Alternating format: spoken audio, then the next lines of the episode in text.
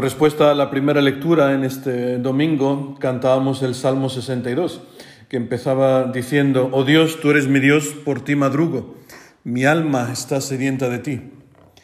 La Iglesia, en su sabiduría, ha elegido este salmo para rezar en los días más importantes del año, siempre que hay una solemnidad o una fiesta. El primer salmo de los laudes, la oración de la mañana, es siempre este, el Salmo 62. Este salmo se atribuye al rey David, el rey David que lo, cantaba, lo rezaba mientras andaba errante por el desierto de Judá, perseguido por el rey Saúl que quería acabar con él. Dios ha inspirado esta oración no solamente para él, sino para cada uno de nosotros. Sabe bien Dios que el hombre pasa durante su vida, a lo largo de su vida, por momentos de grande dificultad. A lo mejor no en esta dimensión del rey David, pero yo pienso que cada uno de nosotros ha experimentado lo que el mismo David escribe. Mi carne tiene ansia de ti como tierra reseca, agostada, sin agua. Estaba literalmente hecho polvo. Pienso que cada uno de nosotros ha estado en algún momento de su vida así. Y la buena noticia de este, de este salmo viene al final. Como en todos los salmos, ¿no? hay una dinámica y al final aparece el triunfo del Señor.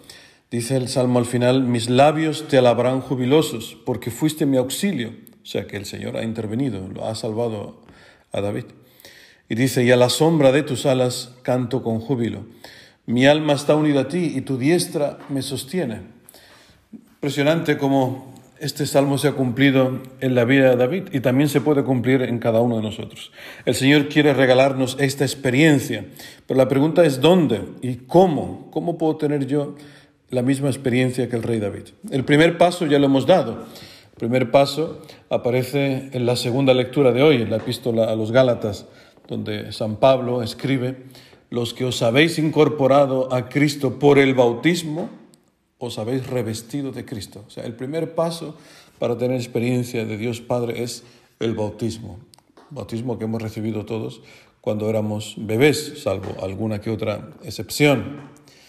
El segundo paso es conocer a Cristo, porque no todo acaba en el bautismo. El bautismo es, es como sembrar una semilla, es el primer paso, pero ahora esta semilla tiene que, que crecer y hay que ayudar a que crezca.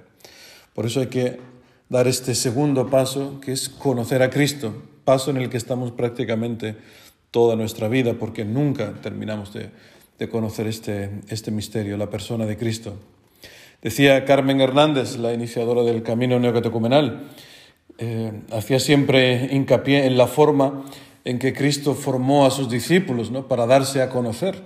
Y lo hizo no encerrándolos en una escuela de teología, en una facultad, en una universidad, sino siempre en movimiento, siempre en camino, escuchando su palabra, palabra de, los mismos labios de Cristo, y viéndolo realizar milagros en otras personas. Esta es la, la formación que dio el Señor a los discípulos.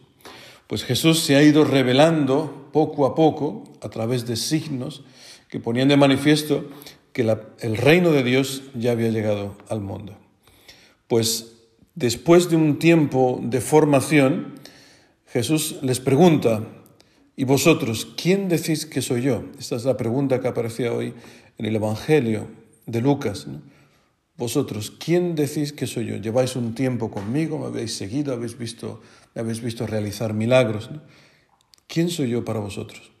Sabemos que las ideas de la gente al respecto de Jesús pues son vagas e imperfectas, la respuesta que dan. Unos dicen que eres uno de los antiguos profetas que ha resucitado, otros que eres eh, San Juan Bautista. La gente andaba un poco despistada, pero ahí aparece Pedro que afirma y da la respuesta correcta. No una respuesta, sino la respuesta a la pregunta, ¿quién soy yo? ¿Quién soy yo? Jesucristo. Y San Pedro dice, tú eres el Mesías de Dios. Esta es la respuesta ante la pregunta, ¿quién es Jesucristo? Él es el Mesías de Dios. Y a continuación aparece una cosa poco extraña, ¿no? que veces no entendemos. Jesucristo les prohibió terminantemente decírselo a nadie. ¿no?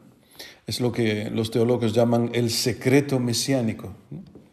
La pregunta es, ¿por qué Jesucristo quiere, no quiere que los apóstoles den a conocer quién es Él verdaderamente. El punto está en que Pedro y seguramente el resto de los apóstoles piensa aún que el Mesías debe ser el liberador de Israel, pero no el liberador de sus pecados, de sus angustias, sino el liberador del reino de Israel, ¿no? expulsar, a los, expulsar a los romanos, ¿no? que realmente la nación vuelva a ser libre, ¿no? el liberador de, Israel. Piensan un poco todavía en esta idea. O sea, un Mesías con poder, con espada, ¿no? con gloria, con riquezas, con honores. Todavía andan un poco despistados los, los apóstoles. Por eso Jesús mismo tiene que explicar quién es Él, y lo dice concretamente.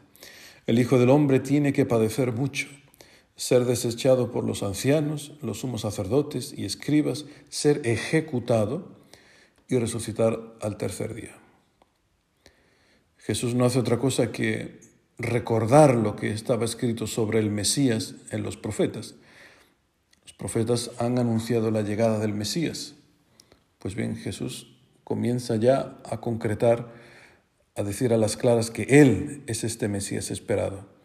El Mesías del que se hablaba en la primera lectura del libro de Zacarías, este profeta que habla de alguien que dice, me mirarán a mí, a quien traspasaron. Harán llanto por el Hijo único y llorarán como se llora al primogénito. Está claro que está hablando de Jesucristo.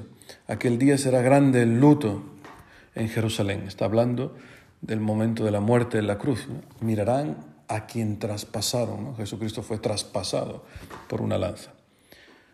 Y continúa el Evangelio, continúa Jesucristo dirigiéndose a todos y les dice, el que quiera seguirme, que se niegue a sí mismo, cargue con su cruz cada día y venga conmigo. O sea que quien quiera seguirlo, que sepa que deberá hacerlo de acuerdo con el modo indicado por el mismo Jesús. No podemos fabricar un cristianismo sin este Cristo. Hoy, después de una serie de años después de tu bautismo, en mi caso después de 46 años de que fui bautizado, hoy Cristo me pregunta concretamente, ¿quién soy yo para ti? ¿Qué esperas de mí? ¿Qué te impulsa a escuchar mi palabra? ¿Qué te impulsa a anunciar el Evangelio? ¿Qué te impulsa a ser eh, sacerdote? ¿O a ti? ¿Qué te impulsa a bautizar a tus hijos? ¿Qué te impulsa, qué te lleva a celebrar las fiestas en su honor, la Navidad, eh, la Semana Santa? ¿Por qué lo haces? ¿quién soy yo para ti? esa es una respuesta a la que todo hombre tiene que dar, o sea, perdón, una pregunta a la que todo hombre tiene que dar una respuesta, o sea, no la podemos eludir, porque de la respuesta que demos dependerá nuestra vida, vida de la que habla al final Jesucristo, dice, el que quiera salvar su vida, la perderá, pero el que pierda su vida por mi causa, la salvará. Decía San Pablo que los que os habéis incorporado a Cristo por el bautismo, os habéis revestido de Cristo. ¿Qué significa revestirse de Cristo? Significa ser como Cristo o llegar a ser como Cristo. Alguien que no ha buscado guardar su vida, no ha buscado salvar su vida, sino entregarla. Estar revestido de Cristo significa aceptar la cruz de cada día. Significa morir en la cruz. ¿Pero para qué? para de una manera así de resignación y eh, aguantar el peso de la vida porque es lo que me ha tocado, ¿no? Y estas cosas que se suelen decir, no. Significa aceptar la cruz para poder resucitar con él. Pues cada cristiano reproduce en sí al Mesías doliente para resucitar con él. Ese es el punto. Jesucristo hoy nos invita, nos dice de alguna manera, ¿quieres experimentar la resurrección? ¿Quieres experimentar el, mi poder, el poder sobre la muerte? Pues ánimo, sígueme, coge tu cruz. ¿Cuál es hoy tu cruz?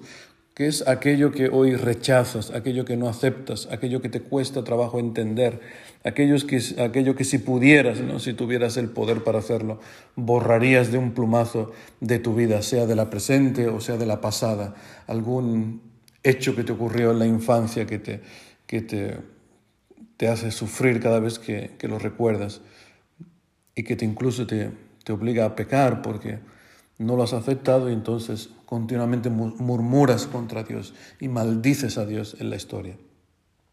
¿Cuál es hoy tu cruz? Si lo sabes, pues ánimo, cógela, agárrala, no la sueltes, como decía un obispo en México. Mira que la, la cruz tiró a Jesucristo al suelo tres veces, pero Cristo jamás tiró la cruz.